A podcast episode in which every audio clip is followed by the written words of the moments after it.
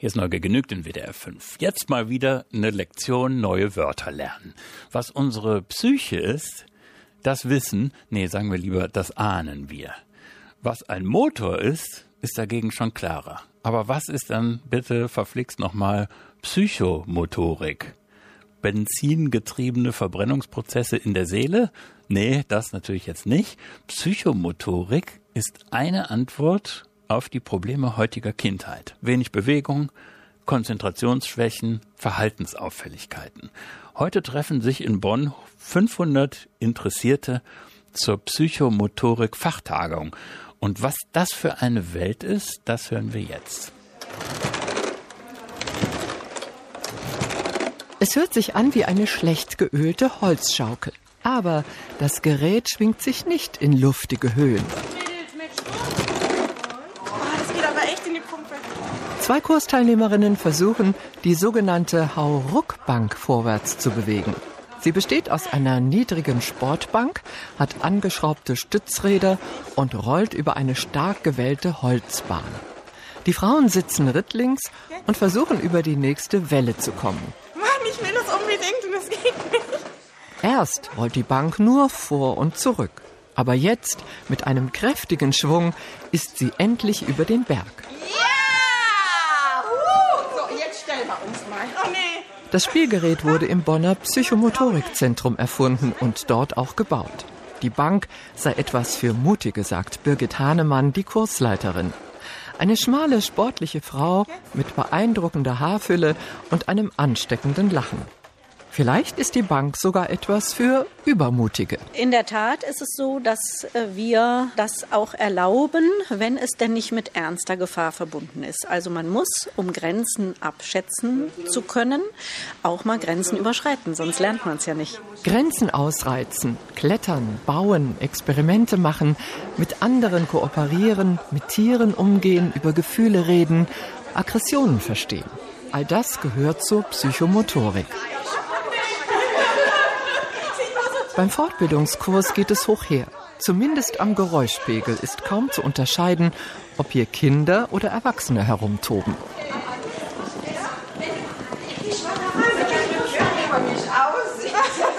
Hinten hängt Julian, der einzige Mann im Kurs, am Trapez und versucht vergeblich Halt auf einem riesigen Gummiball zu finden.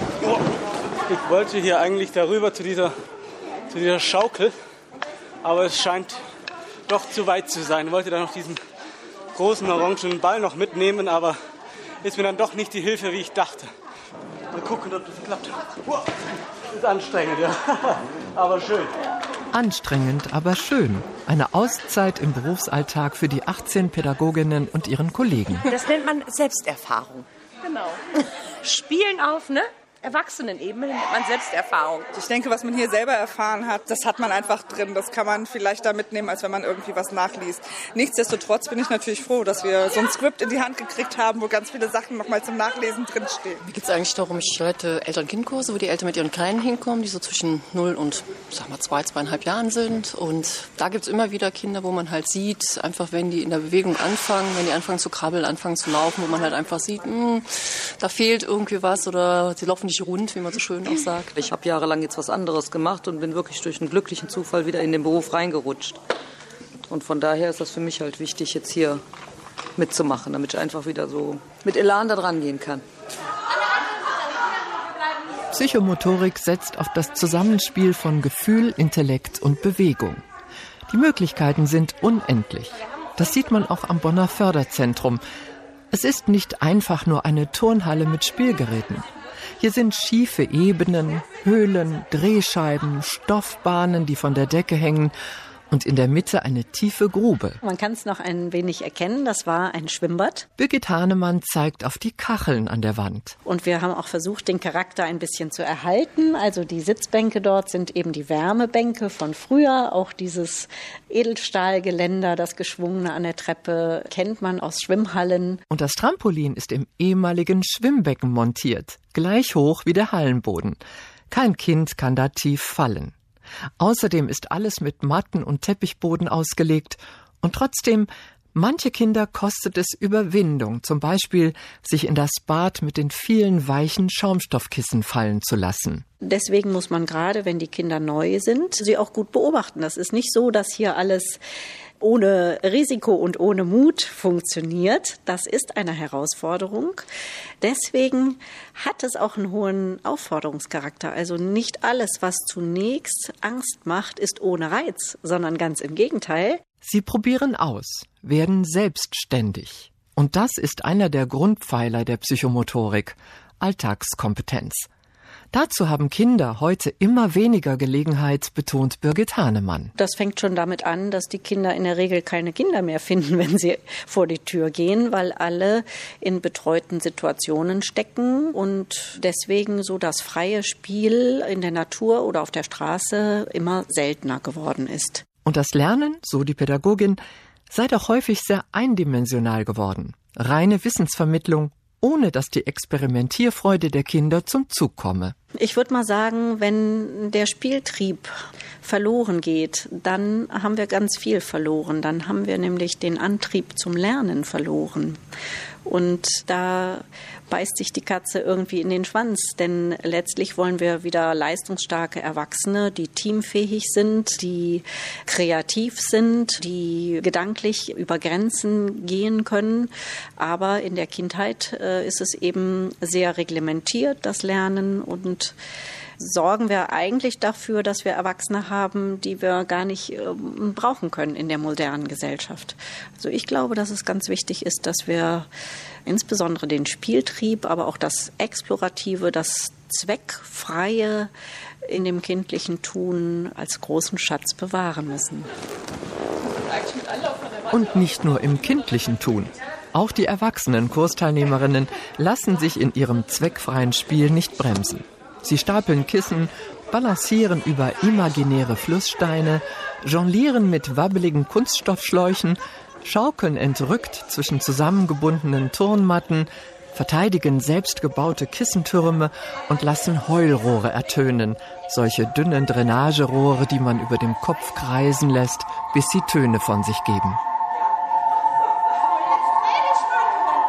Immer neue Spielvarianten entstehen. Die Gedanken sind frei, auch die Ideen.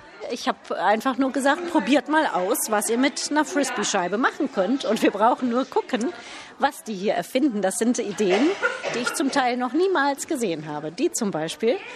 Einer steht vor der Sprossenwand, der andere dahinter und die versuchen sich eine Frisbee-Scheibe zwischen den Sprossen zuzuwerfen. Was höchstens jedes vierte Mal klappt. Aber die beiden versuchen es immer wieder, bis sie frustriert sind. Kinder, so hat Birgit Hahnemann beobachtet, korrigieren dann einfach die selbstgestellten Regeln. Man merkt, irgendwas klappt noch nicht so gut, zack, verändert man es wieder oder erfindet etwas dazu, variiert, verändert und das ermöglicht, dass Kinder sehr kompetent im Umgang mit Regeln werden.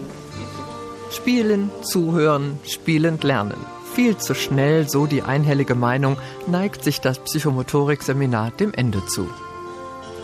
In einer Schlussübung fächeln sich die Teilnehmerinnen im Sitzen mit geschlossenen Augen mit weichen Frisbees aus Schaumstoff Wind zu. Die Partnerin soll jeweils das Körperteil nennen, wo der Wind gerade ist. Berühren sollen sie sich mit den Frisbees aber nicht. Für manche Kinder, so erklärt die Pädagogin Birgit Hahnemann, sei das keine leichte Übung. Es geht schließlich um ein selbstbewusstes Körpergefühl und um Vertrauen. Das haben die erwachsenen Kursteilnehmerinnen. Immerhin hatten sie einen ganzen Tag lang Zeit, sich aufeinander einzulassen. Oh, schön wie im Urlaub. Hat dir gut gefallen? Ja.